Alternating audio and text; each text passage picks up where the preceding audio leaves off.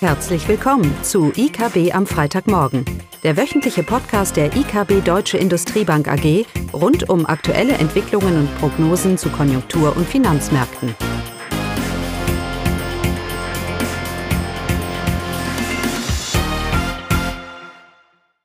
Willkommen zu IKB am Freitagmorgen, heute mit Caroline und mir, Eugenie.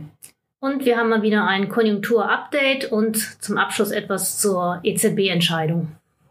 Ja, dann fange ich mal mit Daten an. Der Datenkalender diese Woche war prall gefüllt und es standen viele wichtige Datenveröffentlichungen an. Wir fangen mal mit den USA. Am Donnerstag wurde das BIP-Wachstum für das dritte Quartal veröffentlicht. Und nachdem die US-Wirtschaft in den ersten beiden Quartalen geschrumpft war und somit in eine technische äh, Rezession gerutscht war, konnte die Wirtschaft im dritten Quartal wieder Wachstum zeigen. Und das BIP nahm annualisiert um 2,6 Prozent zu, etwas stärker als erwartet. Der Grund für die wirtschaftliche Belebung ist äh, zum einen die gestiegenen Nettoexporte, trotz des äh, starken US-Dollars, was ein, äh, als Zeichen der Entspannung in der Lieferkettenproblematik gedeutet werden kann. Zum anderen haben die Verbraucher mehr ausgegeben, auch trotz der gestiegenen Preise. Und hier profitiert der private Konsum von einem robusten Arbeitsmarkt, der sich in den letzten Monaten als widerstandsfähig gezeigt hat. Aber die Frage, ob die Konjunkturdynamik beibehalten werden kann, also das ist fraglich. Äh, die Verbraucher als auch die Unternehmen ähm, können sich weiter zurückziehen, denn die steigenden Zinssätze der Fed ihre Wirkung erst verspätet zeigen. Also die geldpolitische, geldpolitische Maßnahmen äh, schlagen eben mit Verzögerung auf Realwirtschaft durch. Und darauf zum Beispiel deutet auch die Eintrübung der Konsumentenstimmung im Oktober. Und außerdem könnten die Verbraucher ihre Ausgaben einschränken, wenn der Arbeitsmarkt nachlässt. Auch in China wurde das BIP für das dritte Quartal veröffentlicht mit einer Verzögerung. Ähm, und auch hier ist das BIP-Wachstum etwas stärker, etwas besser ausgefallen als erwartet mit 3,9 Prozent zum Vorquartal. Man hat zwar mit Erholungseffekten im dritten Quartal gerechnet, da im Quartal davor durch massive Corona-Lockdowns in Shanghai, aber auch in anderen Städten und Regionen die Wirtschaft abgebremst war. So konnte jetzt nun die Industrie stark aufholen, indem sie ihre Produktion gesteigert hatte. Aber die Exporte konnten auch die Konjunktur stützen, auch wenn die Dynamik der Exporte nachgelassen hat. Trotz des Aufschwungs äh, zeigen sich weiterhin noch Schwächen in der Wirtschaft äh, in China. Zum einen bleibt der private Konsum schwach. Die Einzelhandelsumsätze sind im September zurückgegangen. Ein weiteres Problem der chinesischen Wirtschaft bleibt eben die Immobilienbranche, die weiterhin noch tief in der Krise steckt. Und das bleibt auch weiter ein Belastungsfaktor für die Wirtschaft. Und solange an der Null-Covid-Strategie festgehalten wird, was vermutlich bis zum nächsten Volkskongress äh, im März nächsten Jahres anhält, so ist es auch zu erwarten, dass die Konjunkturdynamik in China weiter verhalten bleibt. So, dann schauen wir uns die Daten in Deutschland und in der Eurozone noch an. Da sieht die Lage schon deutlich negativer aus. In Deutschland ist der Stimmungsindikator, also das IFO Geschäftsklima, veröffentlicht worden. Und nachdem die Stimmung der Unternehmen im September deutlich eingebrochen ist, konnte sich zwar der Indexwert im Oktober ähm, stabilisieren, aber der befindet sich immer noch ähm, auf dem sehr niedrigen Niveau. Und die Gründe für die schlechte Stimmung sind höhere Energiekosten, Kaufkraftverluste und steigende Zinsen. Und so ergibt sich daraus für Unternehmen eine sinkende Nachfrage bei weiterhin hohem Kostendruck. Und das belastet eben die Margen ähm, der Unternehmen weiterhin.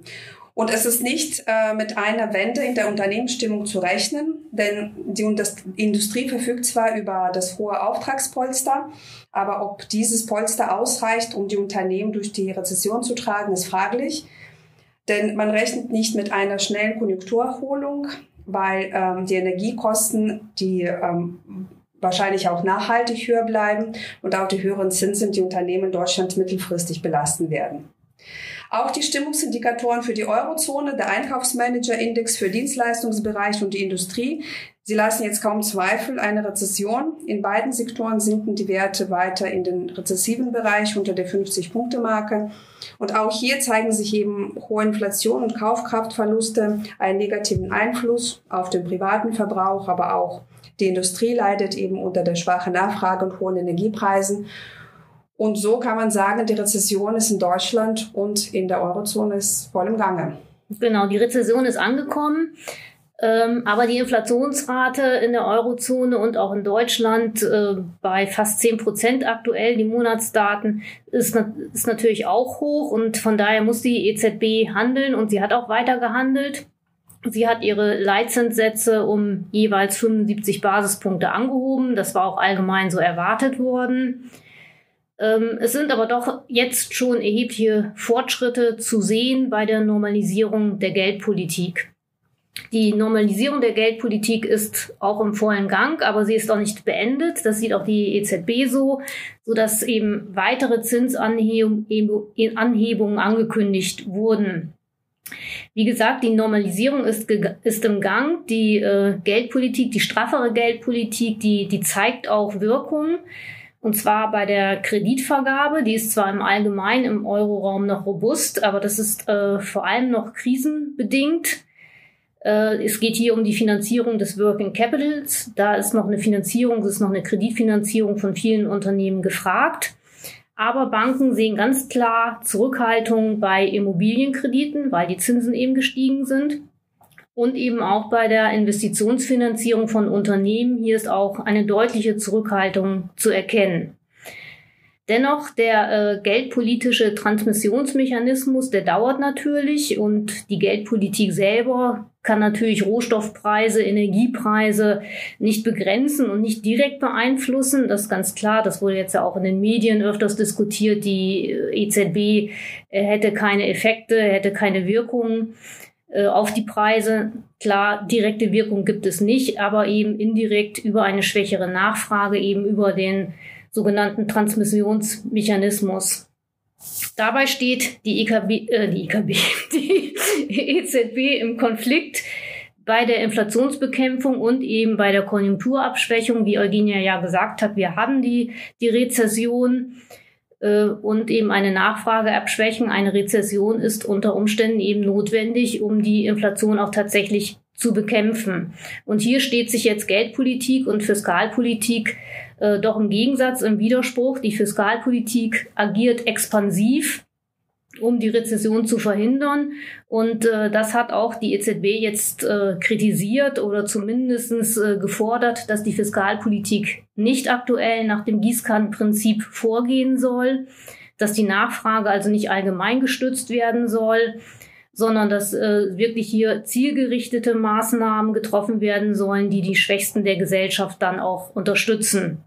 Und wie gesagt, Strukturreformen zur Stärkung der Angebotsseite sind gefragt, nicht nur die, die Nachfrageseite stimulieren, sondern die Angebotsseite, um auch die Widerstandsfähigkeit der, der Eurozone zu verbessern.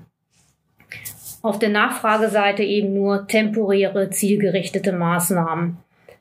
Ja, und wie aggressiv jetzt die EZB bei der ähm, Inflationsbekämpfung vorgehen muss. Das ist ja schließlich ihr, ihr Mandat, Preisstabilität.